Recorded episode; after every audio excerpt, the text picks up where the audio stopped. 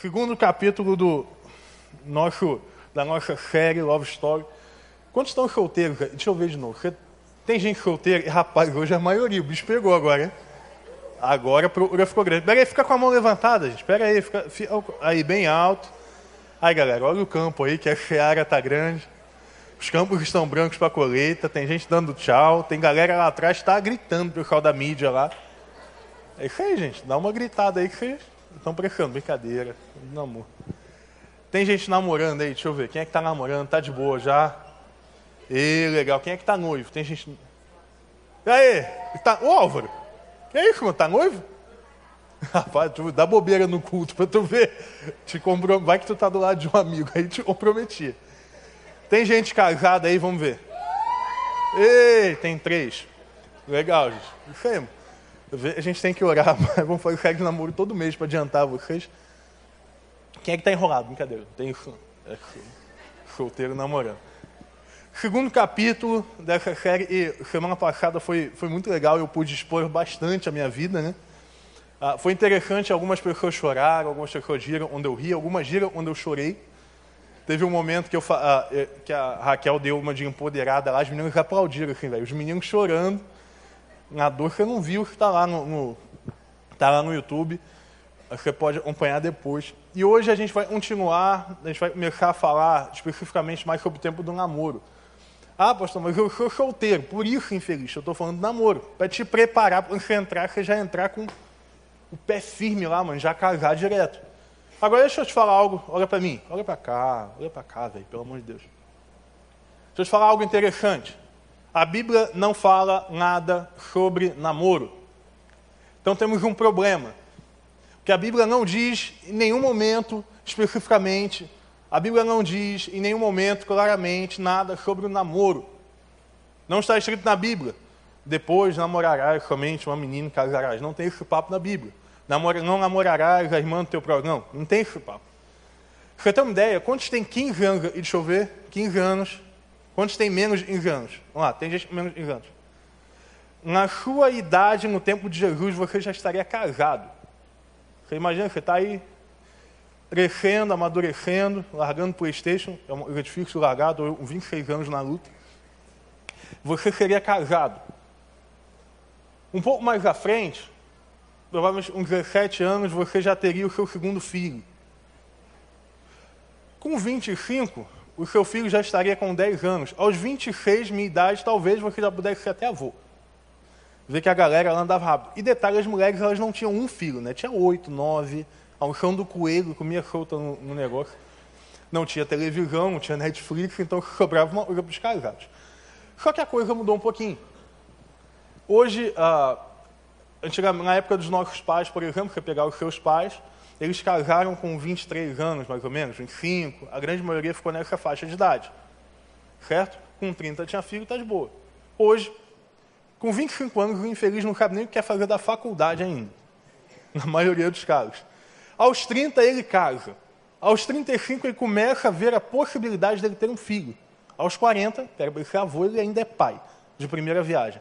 Não eu e Raquel, porque a gente é, é mais antigo, a gente é moderno na moda antiga. Mas, querido, o que acontece é o seguinte: o mundo mudou. Isso é um fato. O tempo da Bíblia não é o tempo de hoje. Por isso a Bíblia não fala sobre namoro, porque no tempo da Bíblia não tinha namoro, não existia. Aí você falava, como é que era o resenha, rush, negócio? Não tinha. Você apresentava um outro, casava, está tudo certo. Deus abençoe. Era essa vibe que funcionava. Por isso é muito difícil. É muito, às vezes as pessoas ficam com muita dúvida. Qual, por exemplo, qual o papel do homem dentro do namoro? Aí o pessoal fala, ah, o homem no namoro é um sacerdote. Que sacerdote, rapaz? O sacerdote da menina é o pai dela, não é você não. Você entende? Tem algumas confusões que a gente hoje vai esclarecer. Por isso, eu quero convidar a mulher mais linda dessa igreja, Raquel, vem cá. Ah, que bonitinho. Gente, vai, vai falando aí, eu sou fofo que depois eu me dou bem. É, oh Deus, eu sendo transparente aí. Chamar meu amigo de barba, Diego, vem cá com a Ju, sua esposa. Gente, uma salva de palmas pro Dieguinho. Esse homem inspira a minha vida, não sei porquê. Tem, aí, vocês não pegam o microfone, vocês demoram para botar a cadeira, vocês não tiram a guitarra. Cadê Bruno? Tava brincando, velho. Deixava vilão, a Raquel tá resolvendo aqui. Bruno, vem, vem, vem cá, vem cá, vem cá, vem cá. Tu vem até. Fica aí. Fica aí. Ah, sim, fica aí. Fica aí, fica aí. Fica aí. Quantos anos tu tem, Bruno? Peraí, peraí, peraí. Câmera, segue aqui, mano. Dá, gente, dá a luz, aparece a fisionomia do menino. Qual a tua idade? Mal vacilo. Discipulados conversa. Qual a tua idade? 20 anos. Não, mentira, é mentira, é mentira. Tá. Agora, 20 anos depois, qual a tua idade? 31. 31. Tá noivo? tá Não. casado, mano. Porque Também tri- não. 31, João Pedro vai, tá brincadeira. É, você tá o quê? Tô aí olhando. Aí, olha. Eu tô tentando, de verdade. Eu tô tentando, sério, sério mesmo. Vai, filho, vai. No discipulado eu te falo sobre o aí olhando. Mas sabe qual é o teu problema, Bruno? O teu problema da galera é que vocês jogam demais e fazem de menos, entendeu? Que as meninas estão querendo ação, velho. Não é não, meu? Aí, meu Deus, velho, falando. Olha aí, velho. Rapaz, depois dessa, se tu não namorar em dois meses, vamos deixar falar, né? Melhor. Gancha a Raquel, a Raquel tá querendo me matar aqui. Diego, Ju, se apresentem aí pra galera. O o que, que você faz na igreja? Quanto tempo vocês estão casados? Se vocês casaram dia 17 de outubro, é porque era a data eu ia casar, vocês roubaram. Ah, é verdade. Entendeu? Vamos lavar a roupa. Então, aqui. idade é posto, né? Então, eu achei, eu não achei legal brincar com ele de 31, porque eu casei, eu tinha 30 e 32. Aí, Bruno. Aê, recebe, varão. Negócio... Então, brother, até o fim da vida há esperança. Fica de boa.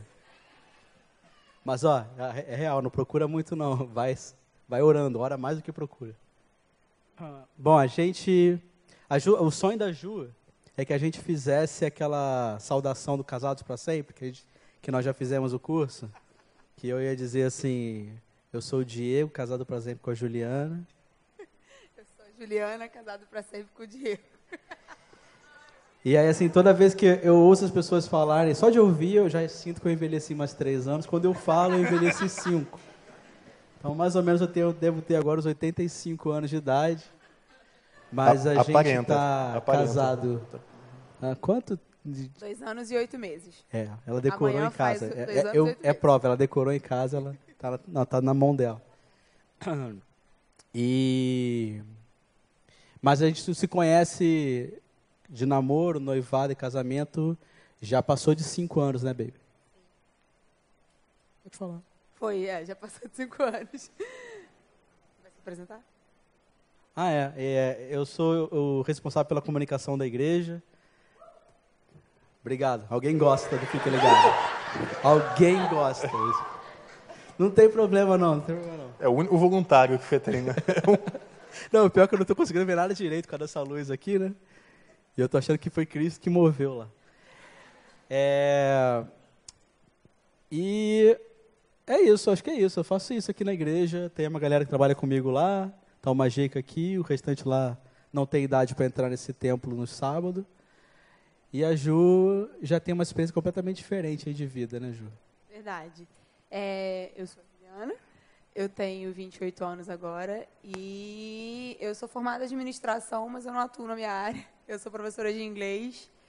É, conheci o Di aqui na igreja, é, num retiro. A gente já vai fazer cinco anos isso. Foi um retiro antes deles começarem a namorar. Foi, não, um retiro depois. Eles começaram a namorar um retiro antes. E já tem cinco anos e já estamos casados há quase três anos. E é uma benção. Legal. Então, a gente tava, fa- eu estava falando a gente chamar vocês e e o Bruno atrapalhar, é, a respeito do, do papel do homem e da mulher dentro do namoro. Né? Como a Bíblia não fala a respeito do namoro, às vezes uma dúvida muito grande é, sobre qual é de fato o papel do homem dentro de um relacionamento, quais são as posturas de um homem dentro de um relacionamento. É, por exemplo, a gente, eu estava falando ali, mas isso é verdade.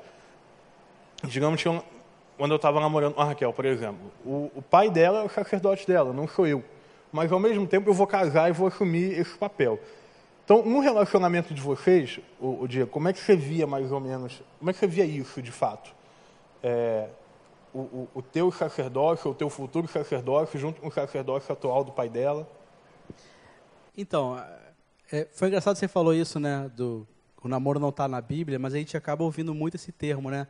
Ah, porque isso aqui é um namoro bíblico, isso aqui é um namoro de crente e tal.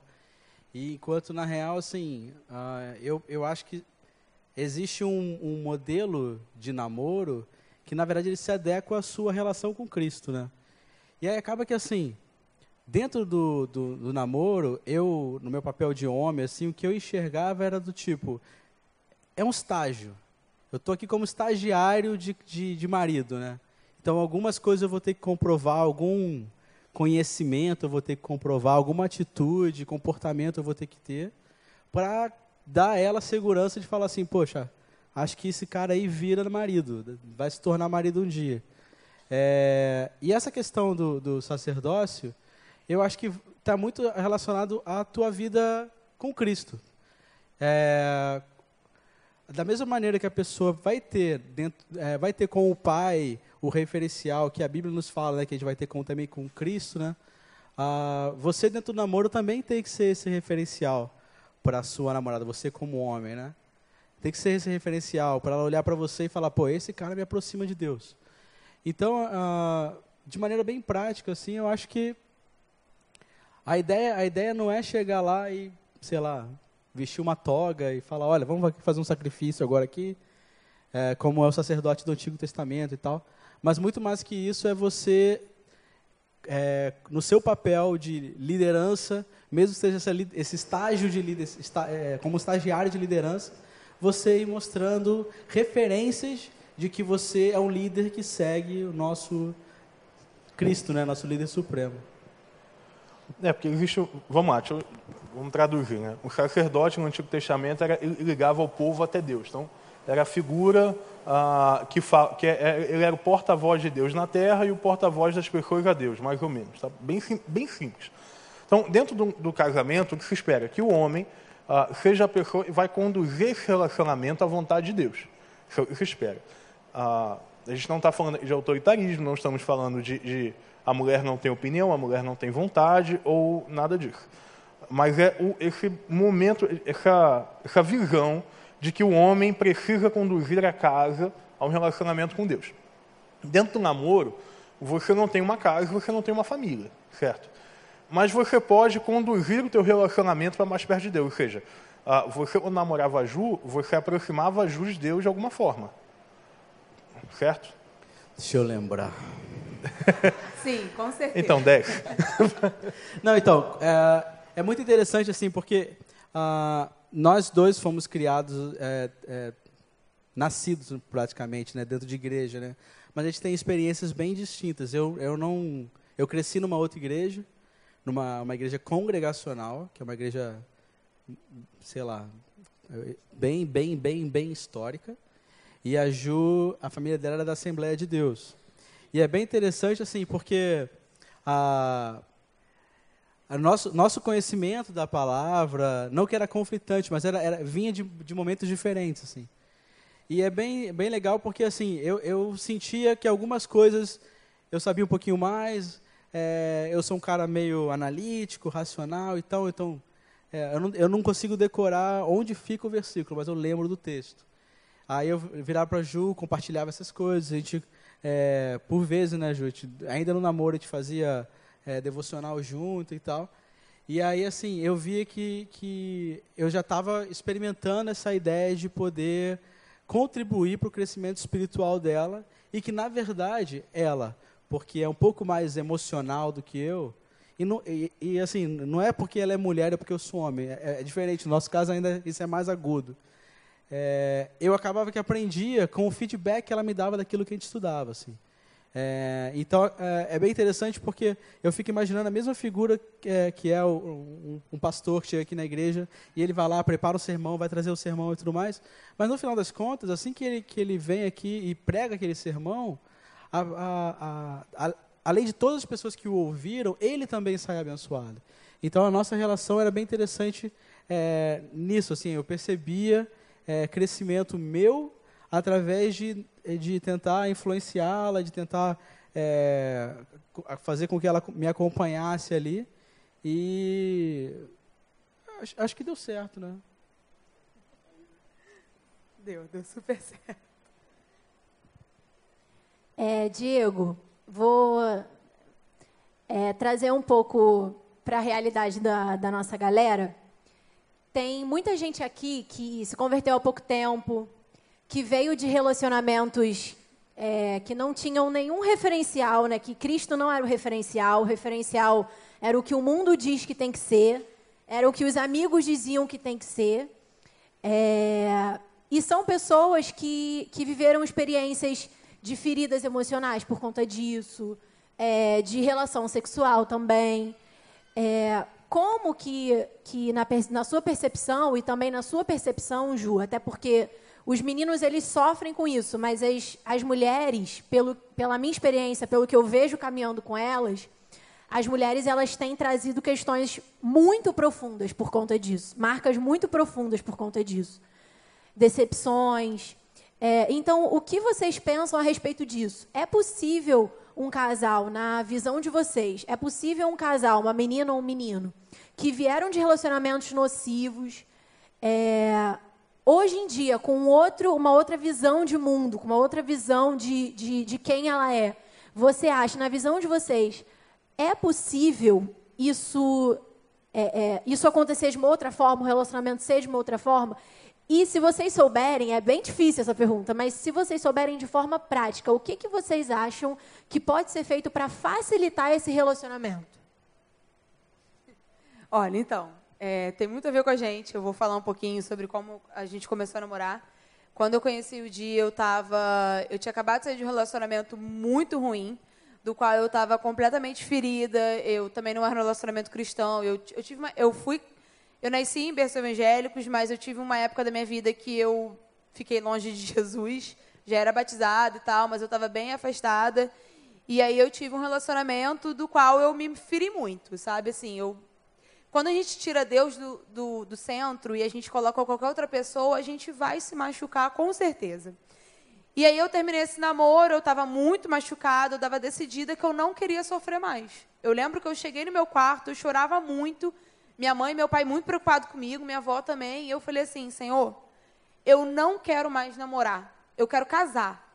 Eu quero que o próximo homem que eu me relacione, que eu, que eu tenha um relacionamento, seja o meu marido. E aí, isso passaram-se uns cinco meses. Eu estava assim, ainda me recuperando, vindo para a igreja, tendo meu devocional em dia de novo. É, teve o, o retiro do, dos jovens e eu lembro que minha mãe e minha avó falaram assim: vai, e eu falei, ah, não tô na vibe, não é, não tô muito pensando nisso. Não, vai, vai que vai ser muito bom. E um monte de amiga minha assim, ai, vai, vai que aparece um namoradinho. E eu, tipo, não, não quero isso, eu quero casar, eu quero ter um relacionamento que eu não tenha mais ferida. E eu lembro que eu peguei e falei assim, Senhor, eu vou para o Senhor falar comigo. Eu não quero ninguém, eu quero que o Senhor fale comigo naquele retiro. E eu fui para o retiro, Deus falou profundamente com a minha vida. E lá eu conheci o Diego, até então nem passou na minha cabeça do tipo, ah, vou namorar esse menino, não. Só legal, ok. E. A... É Não, isso que vocês é ouviram isso. mesmo. O que passou Ok. na sua cabeça, Diego? Ok. Conta pra gente. Não é isso que eu quis dizer, foi mal, gente. O que eu quis dizer é que a minha intenção não era namorar. Minha Eu, eu, intenção. eu não sei, eu acho melhor eu interromper, né? Melhor interromper ela. Ela vai continuar contando. Não, deixa eu concluir. E. e aí, foi muito. É engraçado que eu vou falar isso agora, se eu ficar assim, meu, que louca, garota maluca. E É. a gente. Isso foi num retiro, foi na sexta e acabou no domingo. E na quarta-feira, todo mundo pós-retiro saiu numa pizzaria Não, e baby, ele. foi carnaval, baby. Foi carna... Sim, então, na quarta-feira. Na quarta-feira depois, é. Sim, Não, na não acaba quarta no domingo. Tá bom, amor. É porque a gente casou, então a gente briga assim. E aí na Você quarta-feira a gente quem é, você saiu. vê quem é que manda, né? Tô, tô Não é não. Na quarta-feira a gente saiu, ele ficou lá cheio de papo e eu come- foi engraçado que assim, eu tava tão em paz com Cristo que nada ia tirar minha paz ali, entendeu? E se eu tivesse fazendo a coisa certa, eu tenho certeza que eu ia sentir paz. E foi isso que aconteceu. Ele veio, conversou comigo, eu lembro que eu cheguei em casa, eu falei assim, Deus, eu não sei por que esse sentimento está brotando no meu coração. Eu não sei qual é a sua vontade. Mas se for, que seja algo muito natural e que eu tenha certeza. E aí, isso foi na quarta, na sexta, a gente foi num luau pós-retiro. E a gente sentou para conversar e eu lembro que eu fui assim, eu, gente, eu não sou assim, eu sou uma pessoa assim que eu sofro até de baixa autoestima e tal, mas eu fui assim, direta. Eu cheguei para ele eu falei assim, olha, eu não sei qual é a sua intenção comigo, mas eu quero casar. Porque eu não quero mais sofrer. E. Peraí, você- peraí, peraí, peraí, peraí. Tinha uma semana que a gente tinha se conhecido, gente. Ela, ela te pediu em casamento. Não, eu não pedi Não, casamento. não, não, peraí, ele não pediu. De- deixa, deixa eu contar esse pedacinho da história, que essa história, assim... Chega dói. Ah, beleza, né? Voltamos do retiro e tal. Aquele, como é que é? Hoje você falou resenha. Na minha época não era resenha, não. Mas era resenha e tal. Tô batendo papo com Era ela. papinho. Sexta-feira, luau da igreja. Tô lá na praia, encontro ela. Aí ela já chega, assim, ela não me deu, não me deu boa noite, assim. Primeiro ela despistou e tal, depois já chegou, falando qual, qual era a real, né? É, pra casar e tal, não sei o quê. E aí eu lembro que ela virou e falou assim, porque agora eu tô muito bem sozinha. Tô bem com Deus, eu tô bem comigo, eu não preciso de ninguém. E eu falei Mentira, com eu Deus. nunca falei isso. Falou, falou. Na- Quase isso, Quase né? isso. Naquele quase. momento falou. Ele falou assim, e, eu, e é o seguinte, a próxima pessoa que eu conhecer vai casar comigo.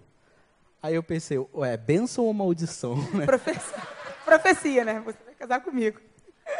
Não, mas e aí foi assim, a gente conversou no domingo, ele, ele pediu para namorar comigo. E foi bem rápido, tá É, não, é isso mesmo, é isso mesmo. É tipo assim, sexta, A gente se conheceu no Sexta, domingo, domingo. seguinte, ele pediu para namorar comigo. E aí eu falei, olha, tudo bem. Uns têm pouca atitude, né? Outros têm Aí, aí, Bruno. Tá ouvindo, né, varão? Muita atitude. Então, eu, tava, eu já ia completar 30 anos, né? Então, tipo assim, você não pode mais perder tempo. É verdade. E foi engraçado porque eu nunca fiz isso, sabe? Mas foi uma atitude que eu tava com tanta certeza de que era isso, que eu, eu nunca, desde que a gente começou a namorar, eu nunca duvidei de casar com o Diego. Eu sempre soube que ele era a pessoa que, que, que era para estar comigo ao meu lado, a gente ia caminhar junto, e eu sabia que o nosso futuro ia ser o casamento. E acho que foi por isso também que eu consegui ser tão certeira nesse assunto. E aí ele foi, eu falei, olha, você tem que conversar com meus pais. E ele foi conversar com meus pais e daí a gente começou a namorar. Então, assim, é, é possível você ter um relacionamento saudável depois de você estar tão destruído emocionalmente? É muito possível a partir do momento que você entrega a sua vida e o seu coração e suas emoções para Deus.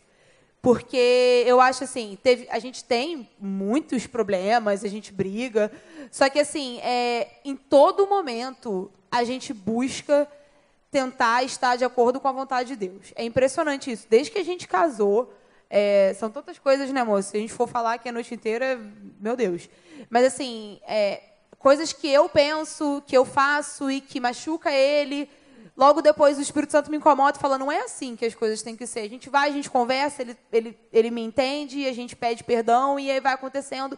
E não era isso que eu vivia no, na, na minha época de ferida. E eu não achava que isso era possível. Eu estava tão destruída emocionalmente que eu falava assim, meu Deus, não tem um homem que vai me entender, não tem um homem que vai me amar, me respeitar, me aceitar do jeito que eu sou. Porque a gente acha que a gente tem que mudar o nosso caráter para conquistar alguém. E não é assim né? Então Deus fez tudo novo na minha vida e abençoou o nosso relacionamento como tem abençoado cada vez mais. Então, aí com relação a essa, essa questão, assim, de, como você falou, de maneira bem prática, assim, quando você vem de, uma, de um histórico desse, você teve uma relação ruim, ou de uma situação onde você não, não conhecia Cristo, é, da história dela, na minha história também, que não era tão diferente, só que assim, eu não fui tão rápido, né, ela ficou cinco meses, eu levei mais, os- mais do que cinco meses.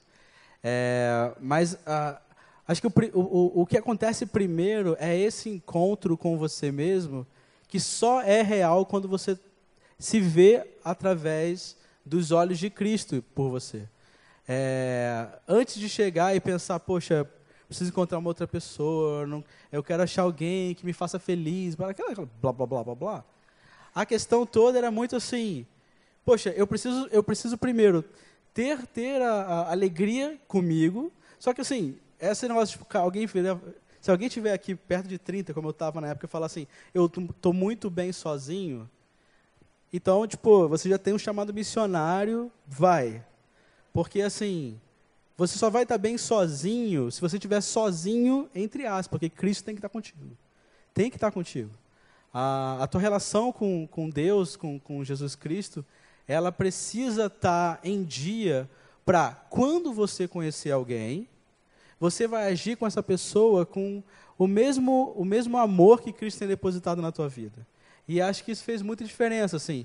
É, eu passei pelo meu problema, pela minha situação de relação anterior, Deus foi tratando comigo, as coisas foram se acertando. É muito engraçado porque, tipo assim, quando eu vim trabalhar na igreja, acho que um, duas semanas depois que eu vim trabalhar na igreja, eu terminei o namoro. Aí eu falei, poxa, então, estou fazendo a vontade de Deus, o negócio está dando errado e tal. E aí, tempo foi passando, Deus foi tratando comigo, trabalhar aqui é super benção. Pô, você imagina, eu fico envolto de pastores, né? Então, não tem nem espaço para pecar, assim. Deus é muito bom. E aí com ela a história é muito parecida também, o relacionamento que não era o, o cara não era cristão, não tinha os valores que ela tem.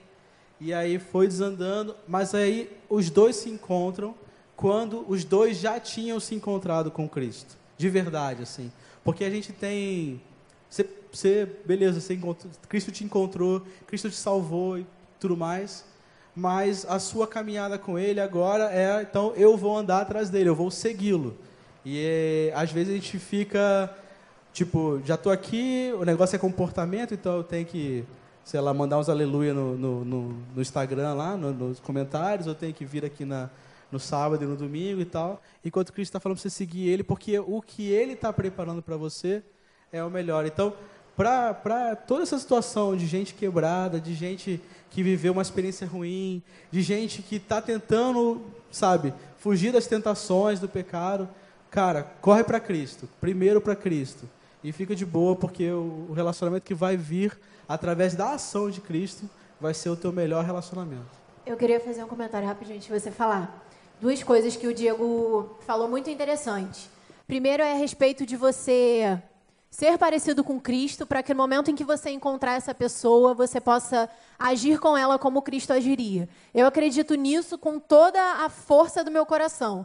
Porque eu penso que muitas pessoas estão procurando relacionamentos, procurando um namoro saudável, sem se permitir serem saudáveis. E isso é uma cilada muito grande do inimigo, porque aquela pessoa pode até aparecer, mas você pode perder aquela pessoa porque você não estava ainda no ponto que você deveria estar. Então, enquanto a gente está solteiro, a gente pensa que a gente está perdendo tempo de vida, sabe? Porque Bom mesmo vai ser quando eu tiver, quando eu encontrar aquela pessoa. Mas tudo que você vive hoje no seu tempo de solteiro vai definir como vai ser o seu relacionamento, vai definir como vai ser o seu namoro, o seu tempo de noivado e o seu casamento. Então, na verdade, se você está solteiro hoje, esse é o momento mais importante e decisivo. As pessoas elas tendem a desprezar esse tempo, como se isso fosse ruim. A gente brinca muito com isso. É engraçado mesmo, mas na verdade esse é o tempo mais importante. E uma outra coisa também é, que o Diego falou foi em relação a, um, a, a, você estar com uma pessoa que tenha a mesma fé que você. Isso também é uma visão e um valor que nós cremos. Porque é muito difícil você ter um relacionamento saudável, já é muito difícil. Já, é, é, a gente já, já enfrenta muitas dificuldades quando você está com uma pessoa que tem os mesmos valores, os mesmos objetivos, os mesmos sonhos que você. Quando você não está com uma pessoa assim, eu não vou dizer que é impossível, porque eu não tenho essa, não sou pretensiosa a esse ponto, mas eu creio que é muito mais, muito mais, muito difícil. É, a vontade de Deus para a nossa vida é que nós estejamos ao lado de alguém que nos faça crescer. Porque relacionamentos foram feitos para isso. Então, quando eu estou com uma pessoa, simplesmente porque eu me sinto atraído por ela, porque ela é bonita, porque ela é isso, pelo que ela é por fora, ou até porque ela é uma pessoa boa, boa, você pode estar deixando de viver muitas coisas profundas que você poderia viver se você estivesse se relacionando com uma pessoa que tivesse os mesmos valores, fé do que você. E eu arrisco ainda mais a dizer que as pessoas no mundo, elas pensam que elas conhecem o amor. Elas dizem eu te amo umas para as outras como se elas conhecessem o amor. Mas o amor, ele tem nome. Qual é o nome do amor? Jesus. Então, como uma pessoa pode conhecer o amor profundamente, em todas as suas faces, em toda a sua profundidade, sem conhecer a Cristo? Então, o mundo, ele tenta nos enganar, dizendo que a gente sabe o que é o amor, mas a gente só sabe o que é o amor de fato quando a gente olha para a face de Jesus. É claro que Deus faz o impossível, ele transforma pessoas, isso tudo pode acontecer. Mas é muito, muito, muito arriscado você se envolver num relacionamento assim, colocando expectativa de que aquela pessoa precisa se converter, aquela pessoa precisa mudar, aquela pessoa. Porque você não tem esse direito. Você não tem o poder de converter o outro, de convencer o outro. Então, às vezes, o crente ele acaba se relacionando com uma pessoa assim e ele se frustra, ou ele coloca no outro a responsabilidade de que aquela pessoa tem que conhecer a Cristo. Então, gente, eu creio que Deus pode atuar, eu creio muito nisso, mas é, eu penso assim que, que é muito perigoso. Só um parênteses aqui, porque eu acho que esse ponto é muito importante para a gente. Então, acabou, né? Faz o apelo aí, mano. Não, é, só para falar meu aqui o Deus, que a Raquel falou, não. Mas é, é, é muito certo isso, e, e é em todos os sentidos, porque assim, eu lembro que quando a gente começou a namorar, é, eu sempre fui uma pessoa muito ciumenta. E, mas é engraçado que quanto mais próximo eu tô de Cristo, menos ciumenta eu fico. É impressionante isso. Aleluia. Você sabe disso, é verdade. Não faz ideia. E, e quando você está num namoro que você não tá com uma pessoa que tem a mesma fé que você, você não acredita que, de fato, isso é verdade, você não acredita que aquela pessoa tem um temor a Deus. Porque é que eu falo com o dia hoje em dia? Quando é, o meu ciúme ele diminui muito, por quê? Porque eu sei que meu marido, antes de ter um compromisso comigo, ele tem um compromisso com Cristo. Então, antes dele pensar em me ferir, ele vai ferir a Cristo primeiro. Porque ele está ferindo o nosso casamento, o nosso matrimônio, que é o compromisso que nós temos com Deus. Então, assim, o namoro, quando você está com uma pessoa que tem fé e o outro não tem, é muito desgastante. Porque a pessoa nunca vai entender isso. Você vai querer falar assim, poxa, mas você não está não tá tendo temor a Deus. Não, não tô, eu não tenho. Eu não tenho Deus na minha vida. Então, assim, é muito complicado, muito desgastante por isso, né? E aí você falou do amor, né? Então, eu acho que engloba tudo. Engloba o respeito, engloba o amor, engloba a vitalidade, engloba tudo. Então, é- não é impossível, porque Cristo ele age na vida das pessoas e pode sim converter essa pessoa. Mas eu digo que nam- namoro missionário é muito complicado. é muito complicado. Eu aproveitar o momento Girl Power da noite. Ah, eu, eu, fui, eu fui realizar um casamento, e aí eu conversando com a noiva, né? Seja feita a tua vontade, aquela coisa toda, o que, que você quer, o que você espera e tal. Ela falou assim, pastor, fica à vontade, tal, para. Mas assim, 15 minutos. E, pastor, por favor, não leia o texto de que a mulher é submissa ao homem. Não leia, não leia, porque eu não vou me submeter tal. Bará, bará, bará. O que, que eu fiz? Obviamente eu li o texto, porque eu sou obediente. eu sou. Me chamar para o teu casamento, já saiba que eu vou fazer. Deus manda, você manda. É, mas existe uma confusão, que aí é, que é uma confusão muito presente. Assim. É, A gente tem um movimento de empoderamento feminino, da, da, da luta pela igualdade, etc. Isso é, é- quando eu digo etc, eu não estou menosprezando, não. Estou dizendo que vocês já conhecem todo o movimento. Só que esse movimento ele tem um problema. Ah, quando começa, a, principalmente dentro do matrimônio, dentro do casamento, quando, quando ele começa a deturpar o que é papel do homem, deturpar o é papel da mulher. Ah, mas a, a, a mulher ela, ela não é obrigada a obedecer marido nenhum. A mulher não está debaixo de marido nenhum. Mas o texto também não diz absolutamente nada disso. Então, existem algumas confusões. é, é, então, quanto, parece que quanto mais cresce o, o, o movimento de, de igualdade da mulher, que eu sou extremamente a favor que a mulher ganhe a mesma, o homem, que ela tenha o mesmo espaço, o homem dentro do mercado de trabalho e tal. Só que eu sou crente. Crente, eu acredito na Bíblia. E com um detalhe técnico, ninguém mais amou e protegeu as mulheres de Jesus. Ah, quando, quando Jesus cita, quais são as primeiras testemunhas de Jesus? Mulheres. Para o povo, a palavra da mulher não significava absolutamente nada, ela não era nem contada. Por que, que Jesus faz isso?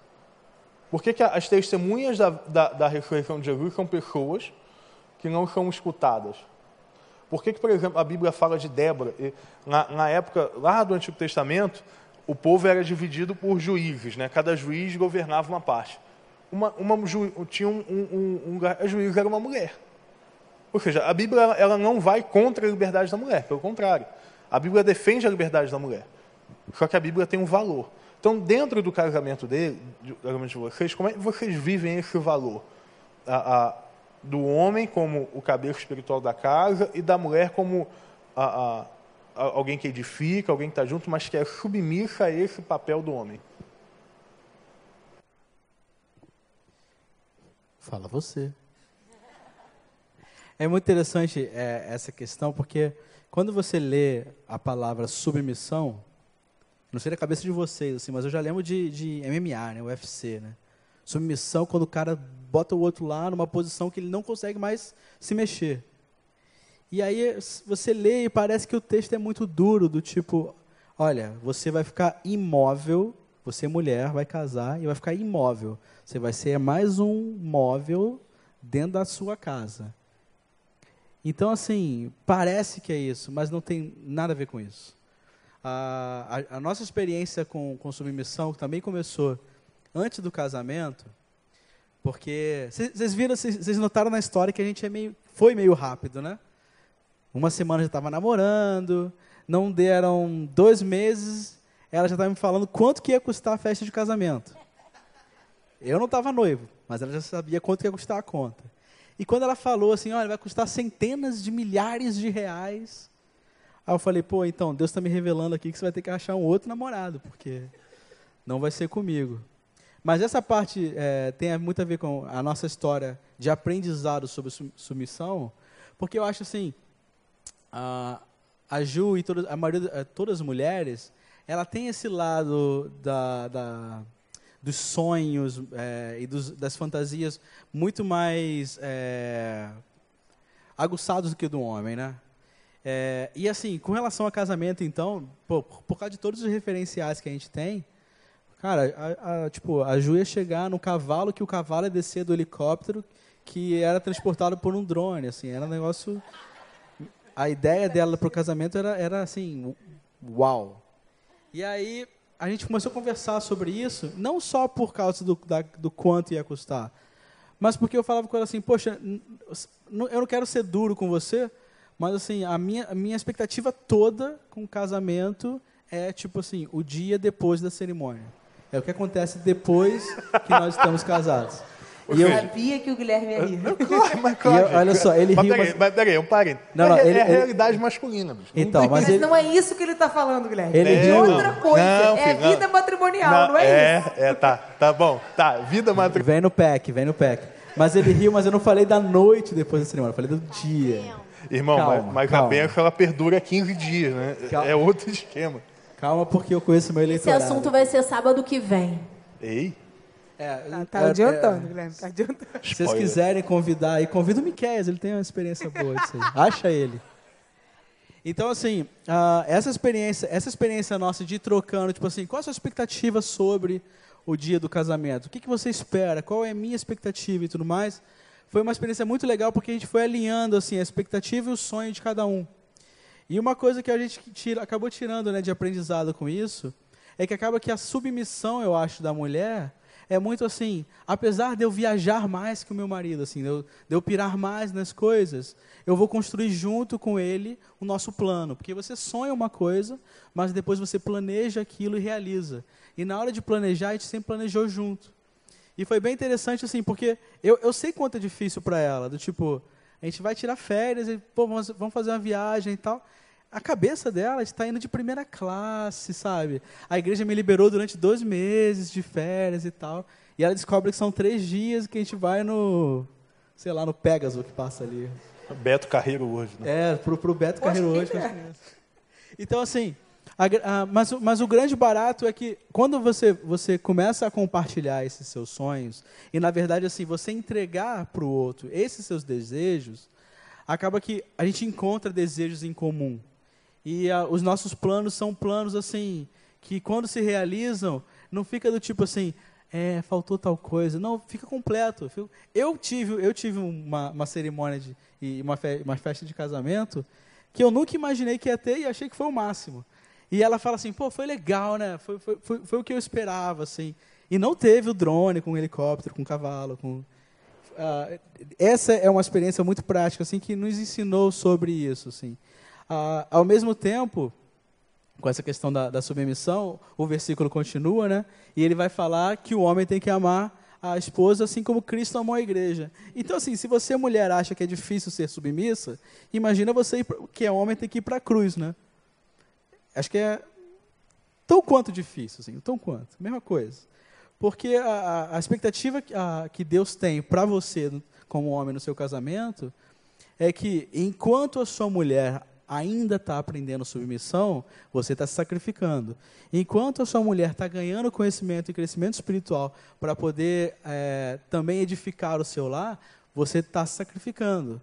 Então, assim, o nosso papel de homem é nos sacrificar, e é nesse ponto eu, eu, eu consigo me enxergar muito, porque se a Ju tem esse lance de viajar muito, é, de pirar nas coisas e ter fantasia sobre o que vai acontecer, eu já sou um ponto que eu sou assim. Às vezes, eu, eu já estou melhorando, sabe? Mas no início era meio assim, ah, é, e tem a Ju. Porque eu, eu demorei mais tempo para casar, eu sou um cara um pouco mais de pensamento individualista e tal. Então, assim, eu fui tendo que permitir que Deus moldasse o meu caráter dentro disso, para que houvesse esse equilíbrio. É, mas as coisas se encaixam assim. E se encaixam quando você é, se propõe a fazer o que a Bíblia manda. Porque eu acho que tem muita, muitas coisas que a gente olha para a Bíblia e fala assim: ah, ok, vou fazer isso quando a outra coisa acontecer primeiro. Então a mulher, ah, vou ser submissa quando meu marido sacrificar por mim. Ou o homem, ah, não, vou sacrificar pela mulher só se ela for submissa. Enquanto na verdade depende de você obedecer a palavra, depende de você com a relação com Deus. Quando você faz o que a Bíblia te, te ensina, as coisas começam a acontecer porque Deus está trabalhando naquilo. É engraçado de falar de submissão, porque essa semana foi dia dos namorados, né? E eu escrevi uma cartinha, sim, eu escrevo cartinhas até hoje. Escrevi uma cartinha. Sério? Eu adoro escrever cartinhas. Guilherme sempre chora com as minhas ah, cartinhas. O Diego tinha todas guardadas, a gente se Não, ele tem Qual é? ainda. É, não, você, ele, ele não sei onde Ela escreve, você tem que ler em voz alta também? Não. Não, eu é, faço eu ele ler em voz alta para eu ver como, como ele está se sentindo. Agora, só, um só uma pergunta, rapidinho. Eu momento, gostei dessa, momento, dessa dica. Momento masculino. Ela escreve cartinha ou livro? Não, a, a, no máximo duas páginas. É, a Ju é, é, é, no máximo. é, sucinta. É, mas a Ju é duas páginas digitada, não, digi... um fonte tamanho 10. Não, foi digitada dessa ah, vez porque não dava para escrever na mão. É. é. Não, mas na cartinha do Dia dos Namorados esse ano, eu escrevi para ele uma coisa que eu realmente estava sentindo isso, eu sinto isso. Eu escrevi assim: você faz, você torna a submissão ser mais fácil. E assim, eu acho que isso, é, quando a gente fala né, de que a gente está com a pessoa certa, a gente está namorando uma pessoa que tem a mesma fé que a gente, que caminha com o Cristo, que tem de fato uma vida cristã, é muito mais fácil a gente ser submissa. Não que isso seja uma condição, você tem que ser submissa ao marido e ponto dele andando com Cristo ou não. Mas isso torna muito mais fácil. E assim, a gente, eu aprendi submissão. É, muito nesse exemplo que ele deu de casamento, porque o meu sonho era giganta, o bolso era pequeno, e ele trouxe para a realidade, e a gente entrou num acordo. E foi muito legal porque ali eu consegui ver o seguinte: então a submissão não é anular, né? Porque infelizmente a gente tem até um casal próximo da gente que divorciou por causa disso. A mulher não entendeu a submissão, ela achou que era para se anular, ela se anulou por 15 anos e depois ela ah, não, agora eu quero viver minha vida. Mas em nenhum momento ele proibiu a sua vida. Entendeu? Assim, a submissão não é com que você pare sua vida e vire um robozinho atrás do seu marido. Não é isso. Eu acho que é você entrar num acordo. Você orar junto com seu marido e ver de, que, de fato assim, o que, que Deus quer para vocês dois. Porque é, eu creio que a mulher tem um papel na, na casa e o homem tem outro. Mas assim, a gente tem que sim entrar os dois juntos e resolver as coisas juntos. Não adianta eu querer uma coisa que o Di não quer, eu vou estar tá ferindo ele. E não adianta ele querer uma coisa do que eu não queira também, ele também vai estar tá me ferindo. Então eu acho assim, a submissão pra gente, o nosso relacionamento, a gente encontrou muito como isso, um acordo. A gente sempre ora para decisões que a gente tem que tomar, a gente coloca nas mãos de Deus e a gente tenta fazer sempre com que chegue em, em comum vontade. Gente, então, a gente está falando aqui já tem um tempinho, uh, mas tudo que a gente está falando resume algumas. Eu podia resumir muita coisa, em alguns pontos, mas tem um, um fato que é o mais importante para mim. É que todo relacionamento, tanto o exemplo que o Diego e a Ju deram deles, quanto eu e Raquel temos dado a vocês, reflete uma coisa básica. O relacionamento nosso ele tem que estar entregue a Deus. A minha vida ela tem que estar entregue a Deus. Por quê? Porque se a sua vida não estiver entregue a Deus, o relacionamento não vale de nada. Que vai para o inferno você e o teu relacionamento. Bem prático. Se você tiver um relacionamento e Deus não estiver nele, também não vale de nada. Porque você vai casar, vai ter filhos, vai construir uma casa, mas você não tem o sentido disso tudo. Porque o sentido da vida não é casar e ter filhos. O sentido da vida é conhecer Jesus e fazê-lo conhecido. Inclusive dentro do casamento. E a gente pôde ver, tanto na vida do Diego quanto na vida da Ju, como que o relacionamento deles foi, cura, foi curador, como o relacionamento deles foi terapêutico. Então, nesse momento, eu quero te dizer exatamente isso. Quando o teu relacionamento, ou teu, quando o teu relacionamento total está entregue na mão de Deus, ele passa a ter um movimento terapêutico. Quando você entrega o teu futuro relacionamento, você que é solteiro, tem feridas aí por causa de relacionamentos antigos, quando você entrega esse teu futuro relacionamento nas mãos dele, pode ter certeza que ele vai usar o teu próximo relacionamento não para te ferir mais, mas para curar a tua vida, para transformar a tua vida. E é muito difícil, olha para cá, é muito difícil entender isso em alguns momentos. Porque se eu te falar que a única coisa que você precisa para o teu namoro dar certo é que Deus esteja nele. Que não é um relacionamento a dois, na verdade é um relacionamento a três, porque Deus está no meio desse relacionamento. Ele tem que estar. Deus não tem que ser somente o teu Deus, mas quando você começa a namorar e quando você casa, Deus passa a ser o Deus do teu relacionamento. E se Deus é o Deus do teu relacionamento, Ele é o Deus que cuida de todas as coisas a gente não, não foi o foco, mas a gente podia falar aqui das dificuldades que foi, da, do noivado até o casamento, os perrengues financeiros, as brigas, porque são muitas nesse período. Mas a gente pode falar para vocês uma coisa, e é por isso que eu chamei a Ju e o Diego aqui, que o profundo amor de Deus é um amor tão grande que ele restaura você solteiro, ele reverte o quadro todo que você já viu na sua vida e te dá um relacionamento saudável é um amor tão profundo que pega o teu relacionamento, que talvez não esteja firmado em Deus, e muda a direção dele. Por isso, hoje, nessa noite, eu queria fazer algo um tanto quanto diferente. Talvez seja, você não tenha prestado atenção em algumas coisas, mas eu quero te pedir para olhar para cá agora, para prestar atenção em mim, no que eu estou falando. Eu quero fazer algo que a gente ainda não fez aqui, pelo menos não que eu me lembre. Eu queria convidar você, que namora, que é casado, que é noivo, a nessa noite entregar novamente o teu relacionamento nas mãos de Deus. Ah, pastor, mas eu já fiz isso. Ok, eu acredito. Mas eu quero te desafiar a fazer isso de novo. Sabe por que às vezes é importante que a gente refaça esses votos? Para que a gente traga à nossa memória aquilo que Deus prometeu. Para que a gente traga à nossa memória, Aleph e mesmo nos imprevistos, Deus sustenta para que Deus traga à nossa memória que aquilo que Deus uniu, o homem não tem poder nenhum para separar. Para que Deus traga à nossa memória que quando nós estamos juntos, perto dele, as brigas se transformam em, em, em momentos prazerosos depois, as dores se transformam em momentos curadores. Por isso é importante, eu quero desafiar você que namora fazer isso. E você que é solteiro, não estou perguntando se você tem feridas, não. Hoje não é esse o ponto. Mas eu queria convidar você que é solteiro, que quer uma menina e quer um menino de Deus. Fala, cara, eu quero uma menina, eu um menino de Deus. Eu acredito que Deus vai usar esse tempo para dar namorada e namorado a algumas pessoas. Isso não é.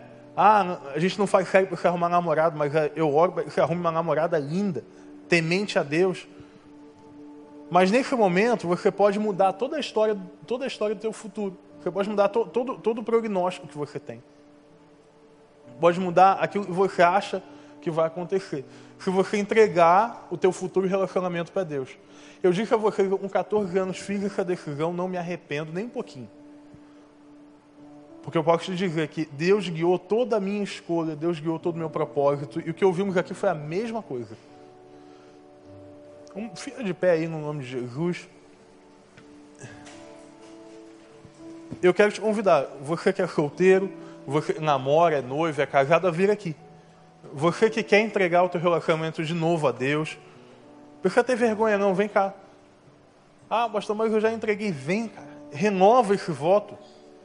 Pode vir, você que é, namora alguém, vem cá, renova esse voto. Não custa nada. E você que é solteiro está buscando em Deus, está procurando, não é vergonha nenhum ser solteiro, não, gente. Vergonha é ser solteiro e sair beijando um monte de gente, mas solteiro esperando em Deus não é vergonha, não. Solteiro esperando em Deus é, é honra. Solteiro esperando em Deus é gente santa. Santa não é, não peca, mas é quem é separado por Jesus. Então você quer consagrar o teu futuro relacionamento a Jesus, vem cá. Pode vir. Não tem problema não, você pode vir. Ah, pastor, vai todo mundo, vem. Não problema não. Se a tua namorada, teu namorado não estiver aí, quiser vir, pode vir. Gente, tem gente rindo assim, de verdade, não é, eu não achei esse tempo não. Eu acho que é tempo de seriedade agora. É tempo de coragem. Eu não fiz nem cerimônia, não mandei tu baixar a cabeça, não, porque tem que ter coragem. Agora é hora de ter coragem. Chega de homem frouxo mulher frouxa. Gente. Deus está chamando gente para lutar por um relacionamento saudável. Deus está chamando gente para poder viver um relacionamento saudável. Para gritar para o mundo: Ó, oh, eu casei não fiz sexo e sou feliz por isso. Eu sou submisso ao meu marido sou feliz por isso. Eu amo a minha esposa, como Cristo amou a igreja, eu sou feliz por isso. Então comece a orar aí, se você estiver com a tua namorada, dá um abraço nela aí, um respeito. O pessoal da banda quiser descer, pode descer, não tem problema não. À vontade. É, vai, velho, depois dessa. Pode ir, gente, verdade. Quem quiser descer, pode ir. Não tem problema não. Deixa ter lado, deixa ter nada. Quem quiser descer, pode ir. Sabe por que, que eu estou fazendo isso? Olha para mim. Porque o que o diabo mais tenta destruir é justamente você tenta construir, que é a família. O diabo tem colocado aí que pode homem, homem, moleque pode tudo. Por isso, nessa hora, a gente está fazendo um ato espiritual. E que a gente está consagrando a tua futura família, a tua atual família, Jesus. Eu acredito que daqui a uns anos a gente vai ver uma multidão de casamento saudável, que a gente não vai experimentar divórcio, a gente não vai experimentar uma abundância presente de Deus no seu casamento. Começa a orar aí à frente, você que está no teu lugar com vergonha, pode orar também. Vai orando sozinho aí. Você que está com a tua esposa, a tua namorada, pode orar em voz alta para ele ouvir, não tem problema não. Vamos convidar você, homem, sacerdote aí, futuro sacerdote do teu, da tua casa, a clamar a Jesus nessa hora. Você que está solteiro aí, ama o Senhor por uma pessoa boa, que é uma pessoa que vem de Deus, ela não atrapalha o, propósito de Deus, mas ela antecipa a vontade de Deus na tua vida.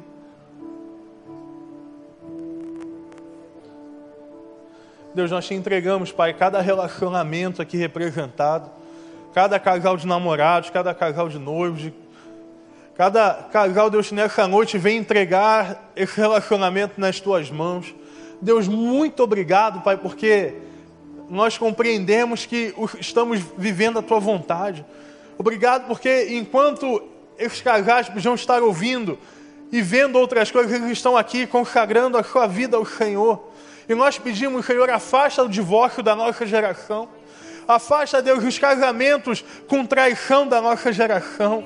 Deus, afasta os casamentos e os relacionamentos apodrecidos da nossa geração.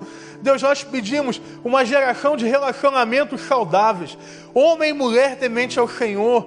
Homens que entendam que devem amar a esposa acima de todas as coisas, acima Deus, de, de, sua vontade, homens que entendam que devem se entregar pela sua esposa, homens que entendam que devem ir até a luz pela sua esposa, e Deus levanta uma geração de mulheres empoderadas, mas empoderadas pelo teu Espírito Santo, que elas possam compreender, Deus, que a submissão não é anulação, mas submissão é se prostrar diante da tua vontade acima de todas as coisas. Deus, traz, Deus, a vida daqueles que estão solteiros, alguém que o Senhor já separou Que Deus, no próximo relacionamento, eles sejam curados das suas feridas. Que eles possam encontrar meninas e meninos que os levem para perto de Jesus. Que eles possam encontrar meninas e meninos que não estejam, Deus, preocupados em ter um relacionamento onde vão ter ali dinheiro, onde vão ter ali alguma coisa, mas que eles estejam preocupados em cumprir a tua vontade. Dá a essas pessoas solteiras alguém que ame mais ao Senhor do que elas.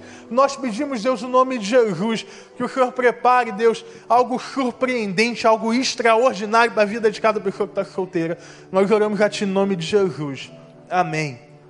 Amém. Sharon, Aleph, Esther, vem cá. Sinto no meu coração de orar por vocês. Quem não sabe, a Esther está grávida. Rapaz, o nome disso é discipulado, viu?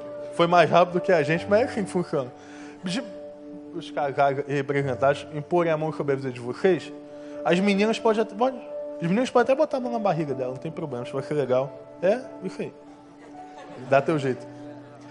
Gente, eu estou chamando eles não são porque eles têm algo mais especial que alguém, não. Mas mais nunca a gente precisa apoiar aqueles e de vocês vão casar. Eles, são, eles foram o primeiro casal vindo daqui, de adolescentes, tal, dessa geração nossa. Então a gente quer honrar a vida de vocês e orar por esse menino, não sabe ainda, né? Se é menino ou menina.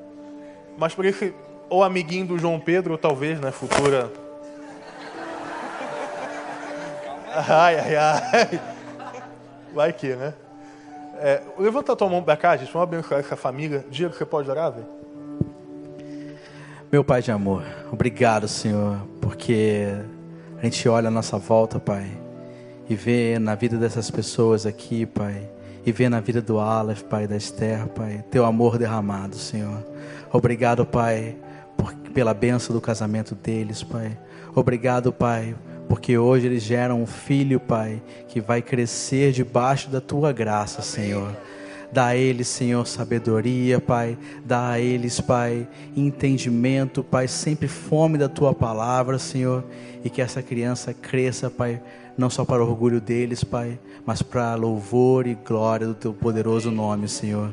Senhor, que a gente possa acompanhá-los, Pai, estar aqui, Pai, como irmãos, Pai, dando a eles suporte, dando a eles, Pai, sempre é, a sustentação que eles precisam, Pai.